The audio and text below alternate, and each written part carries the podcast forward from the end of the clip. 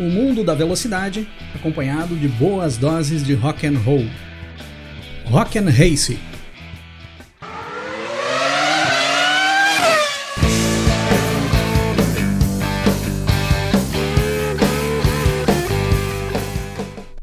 E aí, pessoal? Tudo bem com vocês?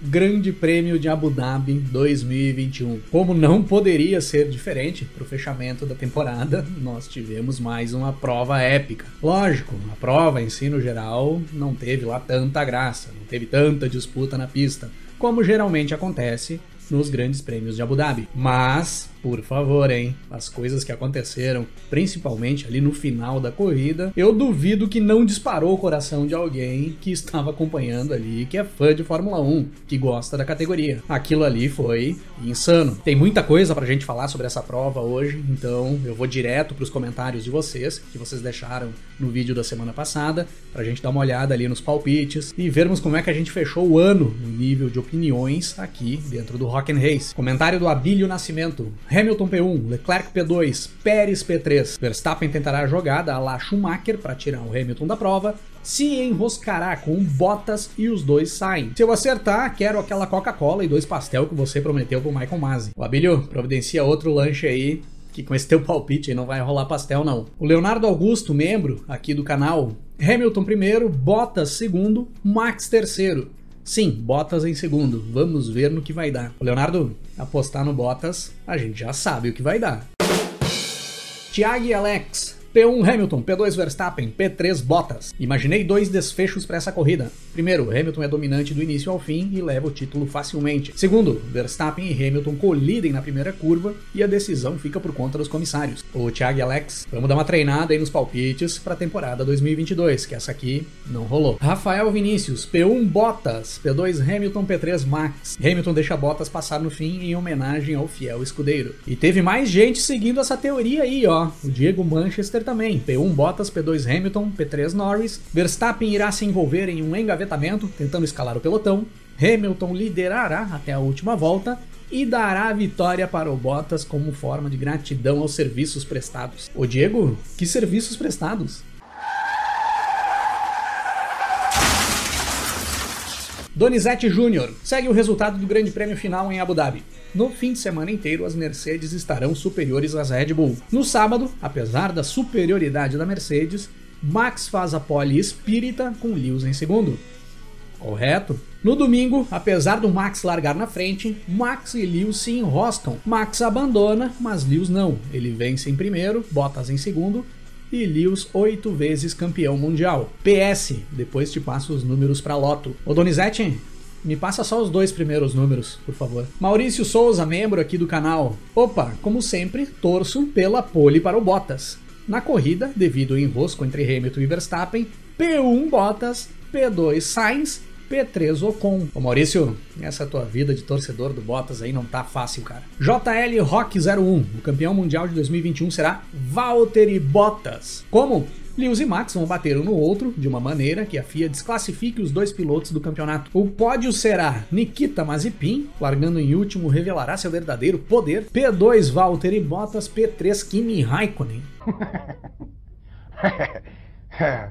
O Dalmiro Filho, membro aqui do canal. Primeiro, o Bottas. O Hamilton bastante na frente do Max deixa o Bottas passar como agradecimento. O Dalmiro também tá com aquela teoria lá. Segundo, o Hamilton. Terceiro, Max. Se tiver a tal batida, daí ninguém acerta o pódio. O Dalmiro não precisou ter batida pro pessoal não acertar o pódio. Farming Simulator.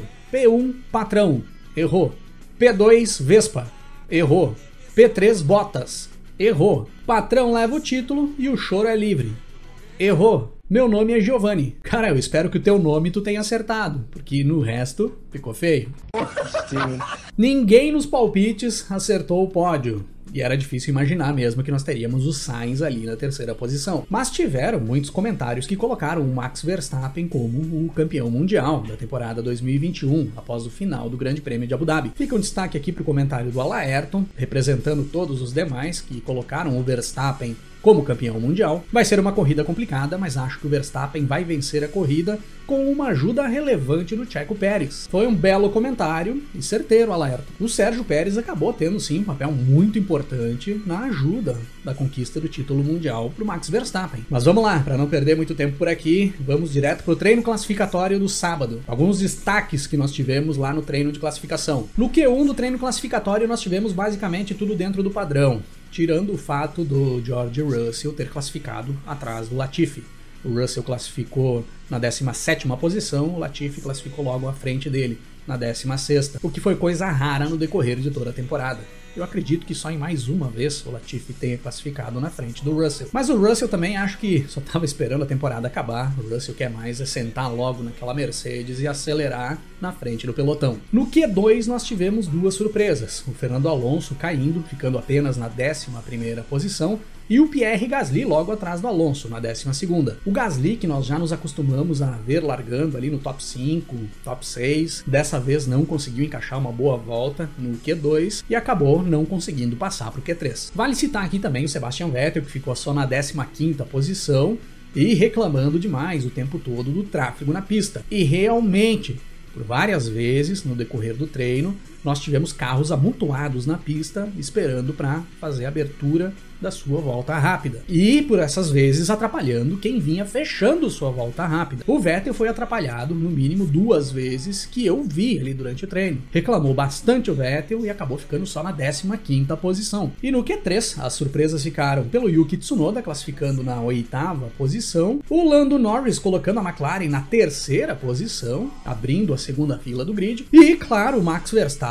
fazendo a pole position, contrariando todas as expectativas. O Hamilton vinha sendo mais rápido disparado na pista e aparentava ter feito o Q1 e o Q2 com o pé em cima sem acelerar tudo que ele podia acelerar. Mas no Q3 eu fiquei com a impressão de que o Hamilton cometeu erros nas duas tentativas de volta rápida. Na primeira foi visível o erro que ele comete, foi bem na freada da curva 5. Mas na segunda tentativa, ainda no início da volta, ele dá uma traseirada. E ali ele perde um pouco de tempo e acaba comprometendo toda a volta. Tanto que a primeira parcial dele nessa segunda tentativa, ele já faz um tempo pior do que a primeira parcial dele na primeira tentativa de volta rápida do Q3. Já dava para ver ali que ele tinha comprometido a volta dele, que ele não ia bater o tempo do Verstappen. E o Max, por sua vez, fez uma volta muito boa. Aquela volta que ele não conseguiu fechar uma semana antes, lá na Arábia Saudita, ele conseguiu fechar dessa vez em Abu Dhabi. Teve uma ajuda do vácuo que o Pérez deu para ele, ele fez bom uso dessa ajuda e conquistou uma pole merecida. O Sérgio Pérez ficou na quarta posição, dentro da margem de posições que ele deve ficar, no meu ver, e em condições totais de dar uma mão para o Verstappen no decorrer da prova no domingo. Carlos Sainz fica na quinta posição, uma boa classificação do Sainz também. Valtteri Bottas classificando em sexto, abaixo de onde ele deveria estar, principalmente por ser a corrida que definiria o título mundial. O Bottas tinha que estar grudado no Pérez e no Verstappen para dar uma mão para o Hamilton, mas o Bottas já começava a se ausentar dessa função dele ainda no sábado. Charles Leclerc na sétima posição, o Yuki Tsunoda em oitavo, o Esteban Ocon em nono e o Daniel Ricciardo em décimo. Após o treino classificatório, o que mais se viu foi uma expectativa enorme por conta dos tipos de pneus que Red Bull e Mercedes escolheram para a largada no domingo. As duas Mercedes fizeram o Q2 de pneus médios e largariam de pneus faixa amarela. A Red Bull fez o Q2 com pneus macios, faria a largada no domingo com pneus vermelhos. E ficou toda aquela especulação de como isso iria influenciar no andamento da corrida no domingo. As duas equipes e os dois pilotos que estavam disputando o título mundial partiam para estratégias diferentes de corrida. No domingo, antes da largada, vem a notícia do teste positivo do exame de Covid do Nikita Mazepin. O russo teve que encerrar a temporada 2021 fazendo isolamento e a Haas acabou alinhando somente um carro para a largada com o Mick Schumacher. Ah, mas por que o Pietro Fittipaldi não pegou o carro do Mazepin e não alinhou no grid? Porque o Pietro Fittipaldi não treinou. Para o piloto poder alinhar para correr, ele precisa ter treinado. E aí sim temos a largada para o Grande Prêmio de Abu Dhabi 2021. E aquilo que se esperava ver ali no início da corrida em relação àquela diferença de pneus de Mercedes e Red Bull, nós não vimos. O Hamilton largando de pneus médios larga bem melhor do que o Verstappen, que estava com pneus macios, e o inglês assume a liderança da corrida ainda antes da primeira curva. O Verstappen até consegue chegar nele ali na primeira volta, na freada no final da grande reta, faz uma tentativa de ultrapassagem, atrasa ao máximo o ponto de frenagem, bota o carro do lado do Hamilton, toma o espaço na pista. O Hamilton acaba saindo da pista ali naquele momento, vai para a área de escape sem contornar o S que tem ali no final da grande reta. E utilizando dessa área de escape, o Hamilton acaba saindo bem na frente do Verstappen. Rolou reclamação ali por parte da Red Bull, pedindo para o Hamilton entregar a posição, mas ficou por isso mesmo. Tanto que acabou nem tendo investigação por parte dos comissários e mais para frente eu vou falar sobre isso. A partir daí, o Hamilton de pneus médios ia conseguindo impor um ritmo melhor do que o Verstappen de pneus macios, mesmo nas primeiras voltas, onde se esperava que o Verstappen tivesse um melhor desempenho com aqueles pneus. E foi assim até a primeira janela de pit stop. O Verstappen para, faz a sua troca de pneus e vai para pneus duros, com uma intenção de seguir até o final da corrida sem fazer mais pit stops se as coisas seguissem dentro da normalidade, sem nenhum imprevisto. Logo na volta seguinte, o Hamilton também para para fazer sua troca de pneus, antes do que seria a janela ideal para sua estratégia de corrida, pois o Hamilton ali naquele momento ainda tinha bastante pneu, ele podia andar mais muitas voltas ainda, com um bom ritmo de corrida, andando bem. E aí nesse momento a Mercedes já demonstrava que eles iriam marcar a estratégia do Verstappen e da Red Bull. A Mercedes partia a partir dali para uma estratégia defensiva, somente com a intenção de marcar o Verstappen na pista mantendo ele sempre atrás do Hamilton, não dando a possibilidade de em algum momento Verstappen estar à frente do Hamilton mesmo que com equipamento inferior. Quando o Hamilton retorna do seu pit stop, o primeiro colocado ali naquele momento era o Sérgio Pérez. E aí o Pérez recebe a missão de atrapalhar o Hamilton o máximo, para que o Verstappen conseguisse reduzir aquela diferença que o Hamilton tinha para ele na pista e chegar a ponto de brigar pela primeira posição. E dito e feito, o Pérez faz uma briga espetacular com o Hamilton, ele toma a ultrapassagem duas vezes do inglês e dá o troco nas duas vezes, atrasou o Hamilton no trecho de curvas no miolo do circuito, tudo com manobras limpas, sem sacanear, tudo dentro do que se espera de uma bela briga em uma corrida de Fórmula 1. Na minha opinião, essa briga do Pérez e do Hamilton foi a melhor briga por posição no decorrer de toda a temporada. E que sirva de exemplo para vários pilotos do grid que se isentam desse tipo de disputa no decorrer das corridas. Ok, Bottas? O Pérez nessa disputa aí com o Hamilton, ele matou praticamente uma volta e meia do Hamilton. E aquela diferença que era de mais de 8 segundos do Hamilton em relação ao Verstappen caiu para 2 segundos. Foi um belo trabalho do Sérgio Pérez nesse ponto da corrida. Só que a partir dali, após o Hamilton passar pelo Pérez, o Hamilton voltou a abrir vantagem em relação ao Verstappen. O ritmo da Mercedes seguia muito melhor e a vantagem que tinha caído para 2 segundos em poucas voltas já tinha subido para mais de 5. E aí nós temos um safety car virtual. O Antônio Giovinazzi teve problemas na sua Alfa Romeo, abandonou, parou o carro ao lado da pista e foi acionado um safety car virtual de uma volta para remover o carro do Giovinazzi. Nesse safety car virtual, o Verstappen para e troca os seus pneus novamente. Vai para outro jogo de pneus duros novos. A Mercedes manda o Hamilton ficar na pista, seguindo aquela estratégia defensiva de não correr o risco do Verstappen ficar na frente do Hamilton em algum momento, mesmo sabendo que se o Verstappen optasse por ficar na frente do Hamilton, teria um equipamento muito inferior. Sai o safety car virtual e a vantagem do Hamilton para o Verstappen era de mais ou menos 17 segundos. Faltavam ali 20 voltas para a corrida terminar. O Verstappen teria que tirar praticamente um segundo por volta para chegar no Hamilton com um tempo suficiente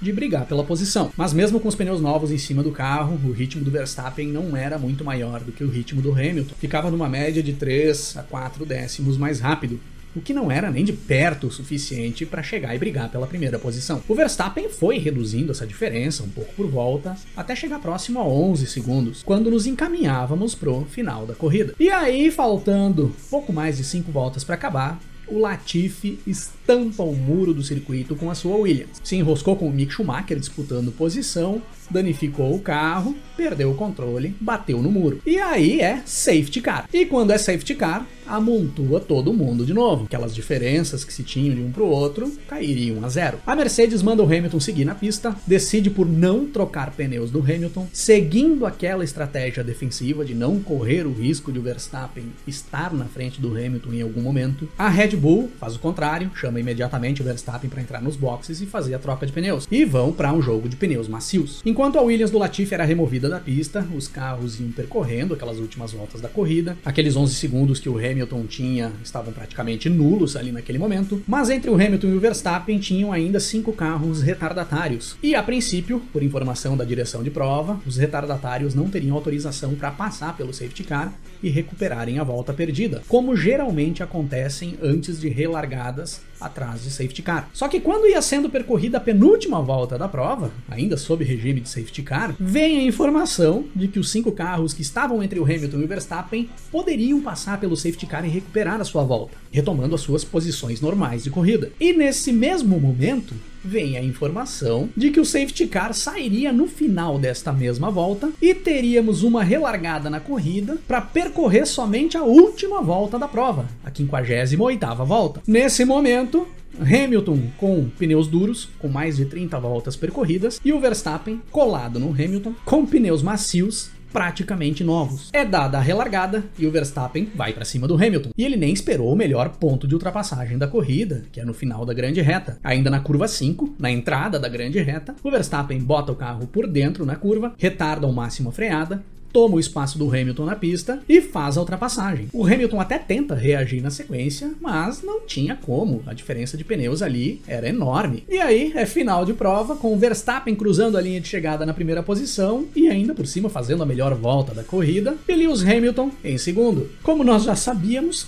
quem chegasse na frente um do outro nessa corrida era campeão mundial. Título mundial para o holandês Max Verstappen. O primeiro título do Max na Fórmula 1 e o primeiro título de um holandês na categoria. Fechando o pódio, nós tivemos o Carlos Sainz com mais uma corrida espetacular para botar nessa conta na temporada, que além de lhe render mais um pódio, colocou o Sainz na quinta posição do Mundial de Pilotos. Ele passou o Leclerc e o Norris nessa última corrida, na classificação do Mundial. O Sainz acabou sendo o campeão do resto do grid, porque tirando os quatro melhores carros da temporada, Red Bull e Mercedes, ninguém foi melhor do que Carlos Sainz. O Yuki Tsunoda chegou na quarta posição, foi uma boa corrida do Tsunoda, que tanto tomou críticas no decorrer de toda a temporada, deu uma bela reagida na última corrida. Pierre Gasly chegou na quinta posição, boa corrida do Gasly também, o que não é novidade nessa temporada. Ele largou na décima segunda posição e cruzou a linha de chegada em quinto. Valtteri Bottas cruzou a linha de chegada na sexta posição. Eu não tenho muitos comentários a fazer pro Bottas, deixo por vocês mesmo. Inclusive tem gente pegando no meu pé aí dizendo que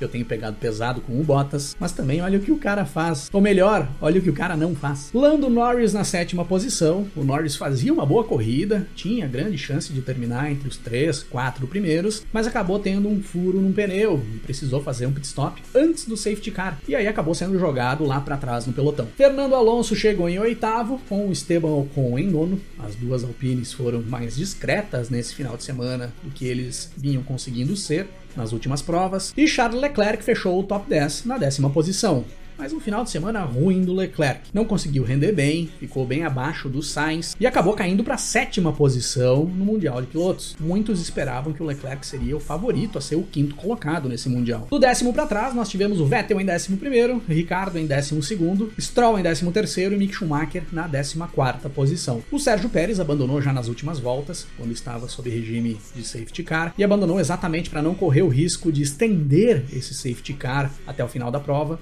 pois ele vinha tendo problemas no carro, poderia ter que parar no meio da pista e prolongar o safety car, o que prejudicaria a estratégia da Red Bull. A Red Bull acabou chamando ele para recolher o carro e se retirar da prova. Foi uma pena porque vinha sendo uma corrida muito boa do Pérez. Ele entregou nesse Grande Prêmio de Abu Dhabi e se espera do Pérez como segundo piloto da Red Bull. O Latifi abandonou pela batida, que deu toda a confusão ali no final da prova. Giovinazzi, Russell e Raikkonen abandonaram por problemas no carro. Não foi uma das melhores corridas para um final de carreira do Raikkonen, mas considerando que ele estava só por terminar tudo de uma vez, eu acredito que ele não deve ter se importado muito com o resultado. E agora nós vamos para as análises mais afinadas de alguns momentos importantes da corrida. A tentativa de ultrapassagem do Max Verstappen sobre o Lewis Hamilton na primeira volta da prova. Muita gente reclamando de que o Hamilton deveria ter sido punido, outros dizendo que o Hamilton foi empurrado para fora da pista pelo Verstappen. Quem já vem acompanhando os meus vídeos de análise de corridas aqui no canal sabe da minha opinião, mas não custa eu repetir. Esse tipo de manobra eu não puniria nunca, porque é disputa de posição e os dois pilotos que estão brigando estão tentando se manter na pista. Mas às vezes sobra alguém para fora. Isso é normal. E esse cara vai usar a área de escape para retornar para a pista. Ah, mas e se o cara tira vantagem da área de escape para ganhar tempo na corrida, percorrer uma menor distância e sair mais na frente do adversário? Aí vai da organização de prova colocar elementos nessa área de escape que não permitam o piloto ter vantagem, fazer alguns obstáculos de cones, como fazem em algumas provas, que os pilotos precisem percorrer por esses obstáculos para daí depois retornar para a pista. Sei lá, a organização de prova é que tem a responsabilidade de montar um esquema que o piloto que utilize a área de escape tenha que percorrer a mesma distância do cara que fique por dentro na pista. Na minha opinião, o que não dá é para ficar punindo, porque a punição inibe a disputa. Vão ter pilotos se isentando de defender posição ou de atacar para não tomar punição. Isso é ruim. Mas uma coisa que eu cobro muito é coerência. E se os comissários vêm punindo esse tipo de manobra no decorrer do ano, eles precisam punir sempre que acontece. E essa manobra que aconteceu nesse domingo foi bem semelhante ao que aconteceu entre Hamilton e Verstappen no Grande Prêmio do Brasil, naquela manobra que acabou gerando polêmica e ficou uma semana sob análise da FIA, sobre investigação para ver se ia precisar punir ou não. Acabaram não punindo e foi muito semelhante ao que aconteceu no Grande Prêmio da Arábia Saudita também, em que os comissários mandaram o Max entregar a primeira posição para o Hamilton e aí nessa entrega de posição vem toda aquela confusão confusão, que o Hamilton bate no Verstappen, todo mundo já sabe o que aconteceu. E após toda essa confusão, acabaram dando 5 segundos de punição para o Verstappen por causa dessa manobra. Então, teve manobra semelhante no Brasil, não puniram. Teve manobra semelhante na Arábia, puniram. Teve manobra em Abu Dhabi, não puniram. E se olharmos outras ocasiões no decorrer do ano, manobras em que o piloto teve vantagem por utilizar a área de escape, ele teve que devolver posição. Então, para mim, o Hamilton ali naquele momento, ele já não tinha mais espaço na pista para fazer a curva na frente do Max. O Max tirou o espaço do Hamilton e ele tira esse espaço sem exceder os limites de pista, que é uma coisa que muita gente reclama que o Max vem passando demais, essa questão dos limites de pista. E aí o Hamilton vai para a área de escape e ele corta a curva. E nesse corte de curva ele corta um baita pedaço de pista. Ele sai lá na frente, já bem depois do S. Saindo lá na frente, o Hamilton tirou toda a possibilidade do Max disputar a posição com ele na freada lá da frente, na freada da curva 8, que seria outra possibilidade de ultrapassagem. Aí o Hamilton até tira o pé, como forma de devolver a vantagem que ele ganhou, cortando o caminho mas ele tira o pé já depois do trecho que permitiria alguma disputa, já no miolo do circuito, na sequência de curvas, onde não tinha mais possibilidade de fazer ultrapassagem. Na minha opinião, considerando o que vem acontecendo na temporada, foi erro dos comissários deveriam ter solicitado a entrega de posição para o Hamilton. Outro ponto muito comentado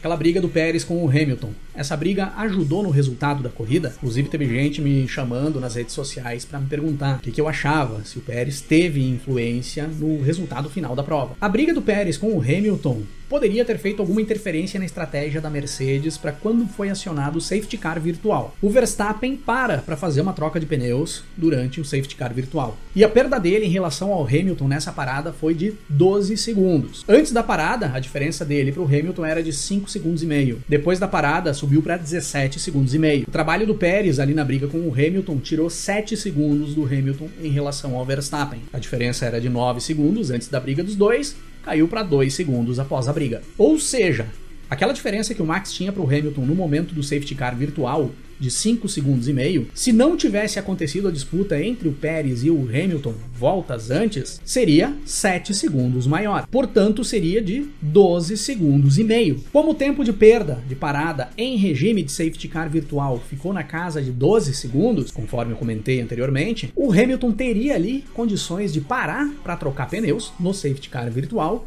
e retornar logo à frente do Verstappen ainda mesmo que o Verstappen não parasse para fazer troca de pneus. Seria apertado, ele voltaria praticamente junto na pista, talvez voltasse até logo atrás do Verstappen. Mas aí o Hamilton estaria com pneus novos contra o Verstappen com pneus usados. Então, sim, O trabalho do Pérez foi fundamental para o andamento da corrida após o safety car virtual. A Mercedes poderia ter partido para uma estratégia diferente ali naquele momento do safety car virtual se o Hamilton não tivesse perdido tempo com o Sérgio Pérez na pista. Outro ponto muito comentado: a Mercedes errou em não chamar o Hamilton para trocar pneus no safety car no final da prova? Na minha opinião, errou. Quando a corrida entra em regime de safety car, logo após a batida do Latifi, o Hamilton ele tá a poucas curvas de chegar na entrada do pit lane. Ele poderia ter sido o primeiro a parar para trocar pneus logo que foi acionado o safety car. Nesse momento da corrida, o Verstappen estava 12 segundos do Hamilton, porque ele estava todo enroscado atrás dos retardatários, que o Hamilton recém tinha passado.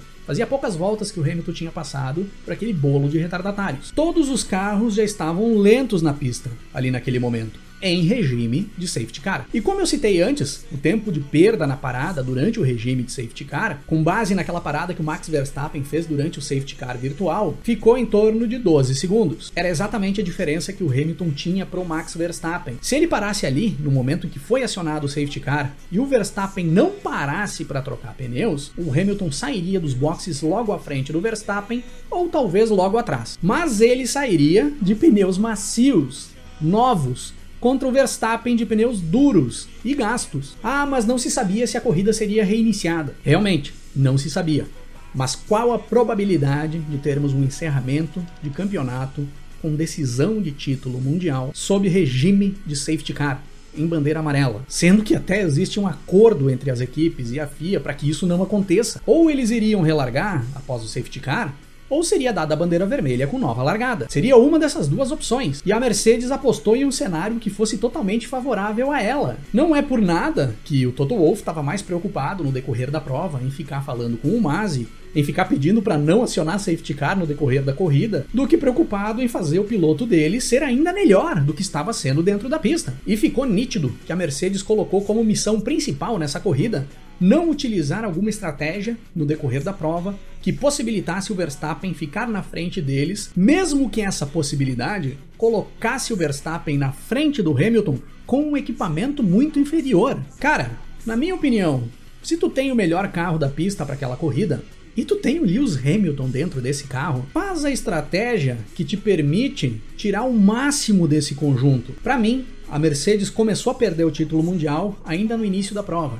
quando eles abdicam da estratégia de corrida deles para ficar marcando o Verstappen na pista no primeiro pit stop. O Verstappen tinha que parar para trocar pneu ali naquele momento, pois ele tinha largado de pneus macios, ele já não tinha mais pneu para ter ritmo na pista. Só que o Hamilton estava de pneus médios. Ele tinha pneu para andar mais. E a Mercedes nem tentou ver se o Verstappen iria realmente andar em um ritmo mais forte do que o Hamilton após o primeiro pit stop que a Red Bull fez. O Verstappen saiu de pneus novos, mas eram pneus duros. O Hamilton estava na pista com pneus médios e com bastante borracha para queimar ainda. Talvez ele andasse no mesmo ritmo do Verstappen por umas quantas voltas e pudessem fazer a primeira parada bem mais para frente, conforme era o plano inicial, mas não fizeram isso. Abdicaram da sua melhor estratégia porque estavam se preocupando em manter o Hamilton sempre à frente do Verstappen. E no momento crucial da corrida, estava lá, o Hamilton à frente do Verstappen. Só que o Verstappen de pneus macios, praticamente novos, e o Hamilton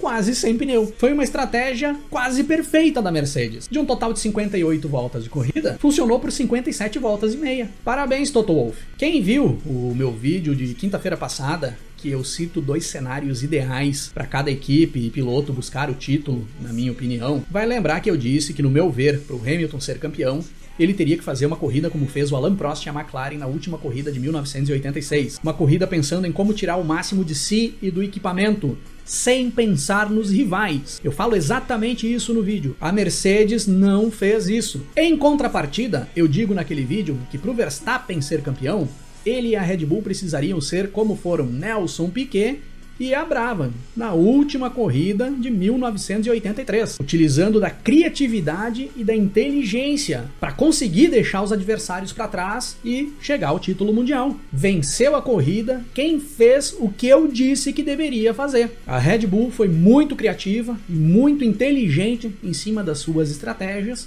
venceu a prova e buscou o título mundial com o Max Verstappen. E isso foi na pista e foi merecido. E falando de título definido na pista, título merecido, nós vamos para outro ponto que gerou muita discussão após o final da corrida. Uma das frases que mais ecoou nos grupos de discussão é que a FIA decidiu o título mundial. Pessoal, na minha opinião, a FIA não decidiu o título mundial. O título foi decidido na pista e levou o caneco quem chegou na frente no final da prova. Era assim que deveria ser e isso eu não discuto. Mas o que a FIA fez ali no final da corrida não pode mais acontecer. No vídeo que eu fiz na semana passada, da análise do Grande Prêmio da Arábia Saudita, eu critico bastante o Michael Masi, principalmente por aquelas trocas de posição que ele administra durante a segunda bandeira vermelha da corrida. Eu disse que se continuarem aceitando esse tipo de situação dentro da Fórmula 1, coisas piores poderiam acontecer. Eu até brinco que o Masi ia começar a pedir um pastel e uma Coca-Cola em troca das punições. Essa bagunça que aconteceu durante o safety car nas últimas voltas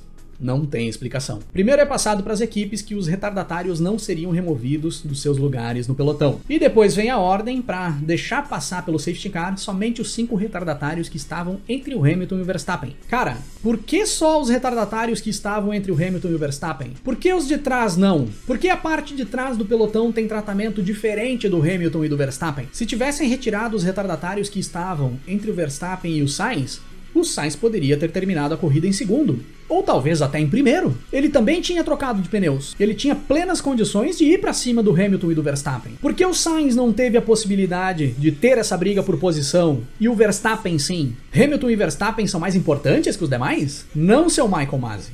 Todos os pilotos são importantes. Todas as posições da pista são importantes. E as decisões tomadas têm que ser justas para todos e não só para alguns. Poderia tranquilamente ter dado ordem para todos os retardatários passarem pelo safety car uma volta antes, na volta 56, que já tinha reunido todo o pelotão. E dava tempo de fazer isso para relargar para a última volta. Ou então, tivesse dado bandeira vermelha ainda no início do safety car e fazer uma relargada para mais duas ou três voltas. Exatamente como foi feito em Baku. Não precisa inventar a roda. É só fazer o que já foi feito antes. A temporada 2021 acabou sendo encerrada no meio do ápice da incompetência da FIA. Eu não questiono o título. A Red Bull e o Verstappen não tem nada a ver com essa palhaçada que a FIA fez. Fizeram um ótimo trabalho, não só nessa corrida, no decorrer de toda a temporada, levaram o caneco e levaram merecido. Mas se eu fosse a Red Bull, eu me juntaria à Mercedes e eu puxaria as demais equipes também para protestar contra a FIA. Não para contestar o resultado do campeonato. Eu acho que nem a Mercedes deveria estar tá contestando o resultado, mas sim protestar em relação ao que aconteceu, não só agora em Abu Dhabi, mas o que veio acontecendo no decorrer de todo o ano. As inconsistências nas decisões e a falta de clareza vem desde o início do ano e potencializaram principalmente após o Grande Prêmio do Brasil, exatamente na reta final do campeonato, onde nós entramos na decisão do título mundial. E isso é ruim para a categoria, é ruim para o esporte. Quem foi beneficiado hoje por essa incompetência da FIA pode ser prejudicado amanhã. Por isso que eu acho que a Red Bull deveria se juntar à Mercedes para melhorar esse quesito para as próximas temporadas. Não dá para continuar da forma que foi esse ano. O que nós queremos é que ninguém seja prejudicado e que a temporada seja justa do início ao fim. Considerando os desempenhos do pessoal neste final de semana, como ficou a banda do Grande Prêmio de Abu Dhabi 2021, aqui do Rock and Race. Nesta semana nós temos Carlos Sainz na bateria, Max Verstappen na guitarra e vocal, Lewis Hamilton na guitarra solo, Sérgio Pérez no contrabaixo e nós temos também uma presença inusitada no palco.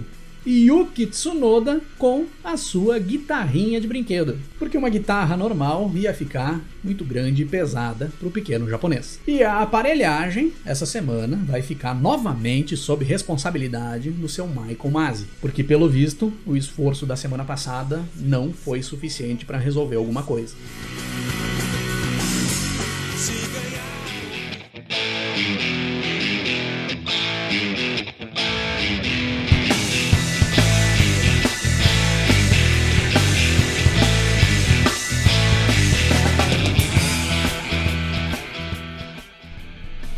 Para encerrar o episódio de hoje, eu vou rodar aqui um som de um álbum que eu comprei lá no ano de 1999.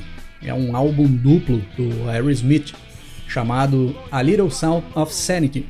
Foi lançado no mês de outubro de 1998 e eu comprei pouco tempo depois do lançamento na época. Esse álbum traz faixas ao vivo que foram gravadas em shows durante a turnê Get a Grip entre 1993 e 1994 e a turnê Nine Lives de 1997 a 1998. Um álbum espetacular, na minha opinião, é o melhor álbum ao vivo de hard rock. E fica como recomendação aí para todo mundo que curte o gênero. Para encerrar aqui hoje, vamos ficar com a faixa 7 do disco 2, Mama King, gravada num show em Boston no dia 16 de janeiro de 1998. Eu bebo, eu como o bom e velho rock and roll. To the people that go, mama kins and working, mama kins and hanging, mama kins, mama kin.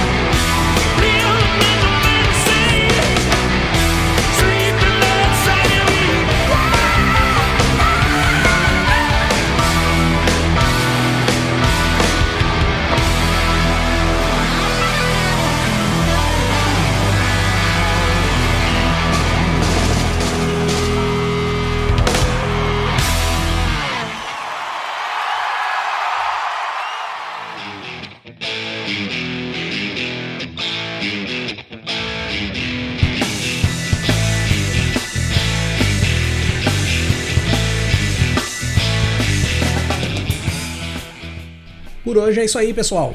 Se curtiu o nosso conteúdo por aqui, dá uma passada também no nosso canal no YouTube, é youtube.com/barra para você curtir também os nossos episódios em vídeo. E para me seguir nas redes sociais, é só procurar aí no Twitter ou Instagram, Cris8Silvestre, que eu tô por lá também. Valeu pela parceria e pela audiência. Um grande abraço para todo mundo. Até mais. É só o que eu penso. Começo a ouvir acordes, escalas